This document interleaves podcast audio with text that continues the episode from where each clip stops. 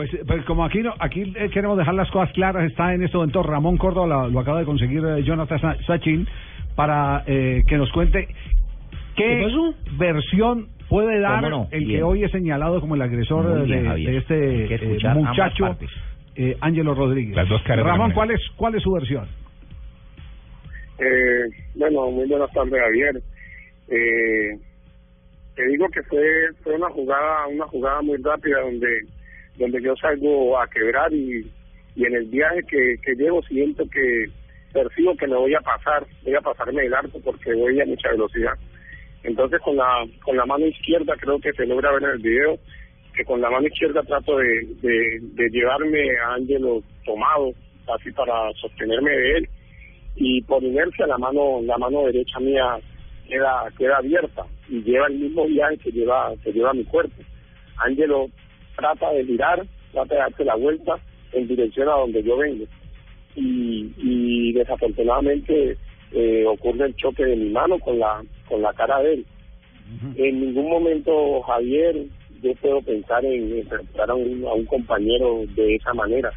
Eh, esto esto es un deporte de contacto y una vez no se mide en, en la velocidad y, el viaje que, que uno lleva cuando sale de la zona defensiva a quebrar en una jugada. Eh, es lamentable de verdad y yo le disculpo públicamente con Ángelo. Esto estaba esperando que pasara un poco pues la, la, amargura de él para, para comunicarme con él y expresarle mi disculpa por la magnitud de, la fractura. Pero nunca Ángelo eh, puede pensar y el país no puede pensar que, que había intención de mi parte de, fracturarlo de esa manera. Eh, yo tuve un golpe en la cabeza y yo en ningún momento puedo pensar que que el compañero del Vigado quiso quiso eh, romperme la cabeza y, y eso que yo estaba en el suelo. Yo lo asumo como una jugada fortuita. Eh, lo mío también fue así. Tengo la conciencia limpia ante los ojos de Dios. Sabe que, que nunca hubo mala intención de mi parte de querer fracturar a, Ángel. Ya, Ángelo ha hecho este reclamo hoy, eh, Ramón. La tristeza es inmensa porque, primero que todo, no ya son las, primeras cuatro fechas por una lesión de rodilla. Ahora vuelvo y me está yendo bien y lastimosamente otra vez una jugada donde eh, espero un pase de Daniel Londoño, tira cubrir el balón cuando siento ese, puede decir ese tramacazo de, del central. Esperemos que, que él se manifieste y me diga qué, quiso hacer o, o que o pedirme perdón, no sé, porque la verdad de que pasé el partido ni, ni una llamada ni nada. Está reclamando por lo menos que los llame, Ramón. Sí, eh, de, de verdad Javier, que yo tan pronto terminé el partido, yo tuve comunicación con, con Andrés Orozco y con el asistente técnico enviado, con Juan Carlos, el técnico también. Le pedí disculpas, le ofrecí que le llevara un mensaje a Ángelo de, de mi más sinceras disculpas y pidiendo la pronta recuperación con él. Eh, te reitero, no hablé con Ángelo en su momento porque sabía de la de la amargura y de pronto de alguna bronca que él pudiera pudiera tener y es normal.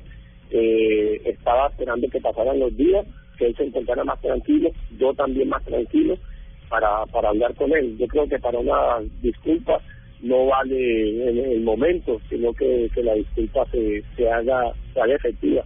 Y si yo tengo el valor de disculparme con él en público creo que él no puede pensar que, que, yo vaya, no vaya a ser capaz de disculparme con él personalmente. Seguro que disculpas de mi parte va a haber y te repito, disculpas por, por la magnitud de la fractura.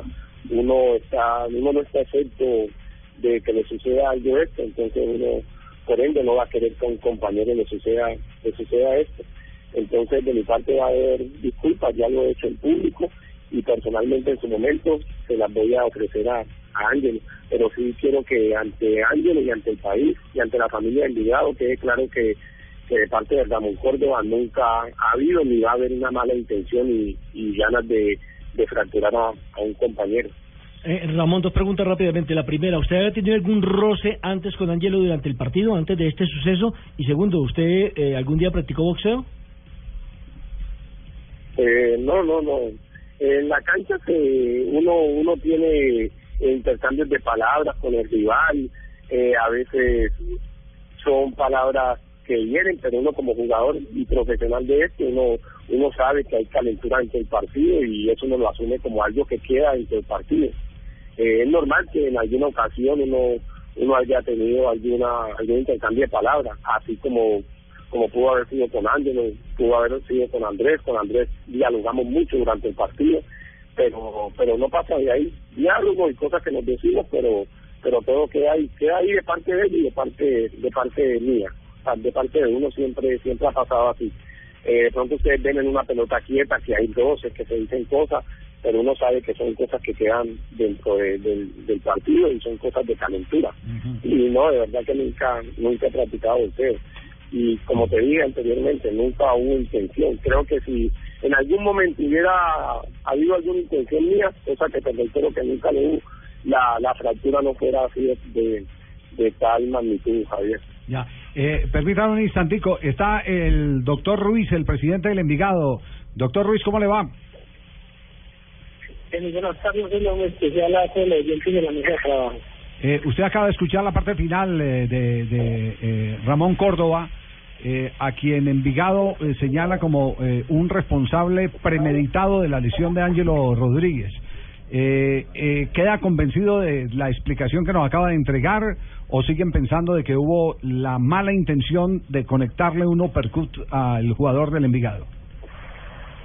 Javier, hoy estamos con cabeza fría y cada momento que analizamos el video con mayor detenimiento concluimos que fue una jugada con premeditación. Es más, ocurrió un hecho lamentable que le comenté ahorita con el presidente de Jaguares en el concierto el bus de nosotros en el traslado de, los lugares de Jaguares al aeropuerto, el chofer escucha ciertas cosas que son dolorosas, donde los jugadores eh, comentan que si alguien le puede prepararse, que ojalá se para alguien más duro. Es un tema que no debe cambiar en el fútbol.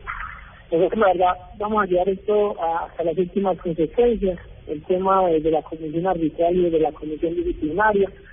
En la jugada se reitera, no fue solamente eh, la intencionalidad con que se hizo el hecho con con, con Ángeles, sino durante todo el partido, todas las jugadas donde él participa y, su índice de violencia en el fútbol es muy detallado. Yo respeto mucho, yo soy jugador, y me parece que los tiempos han cambiado y han evolucionado. Hace 20 años a mí me metían agujas, hoy ya no, hoy ya el fútbol colombiano reza de, una fama de profesionalismo. Y yo creo que, la imagen que están dejando nuestros trabajadores, de nuestros jugadores en, a nivel internacional, eh, no se puede ver manchado por, situaciones de, de Había niños de nuestras escuelas viendo el partido. Él espera que alguien lo reciba la pelota antes de recibir el, con el hombre con la mano izquierda y con la mano derecha da un golpe.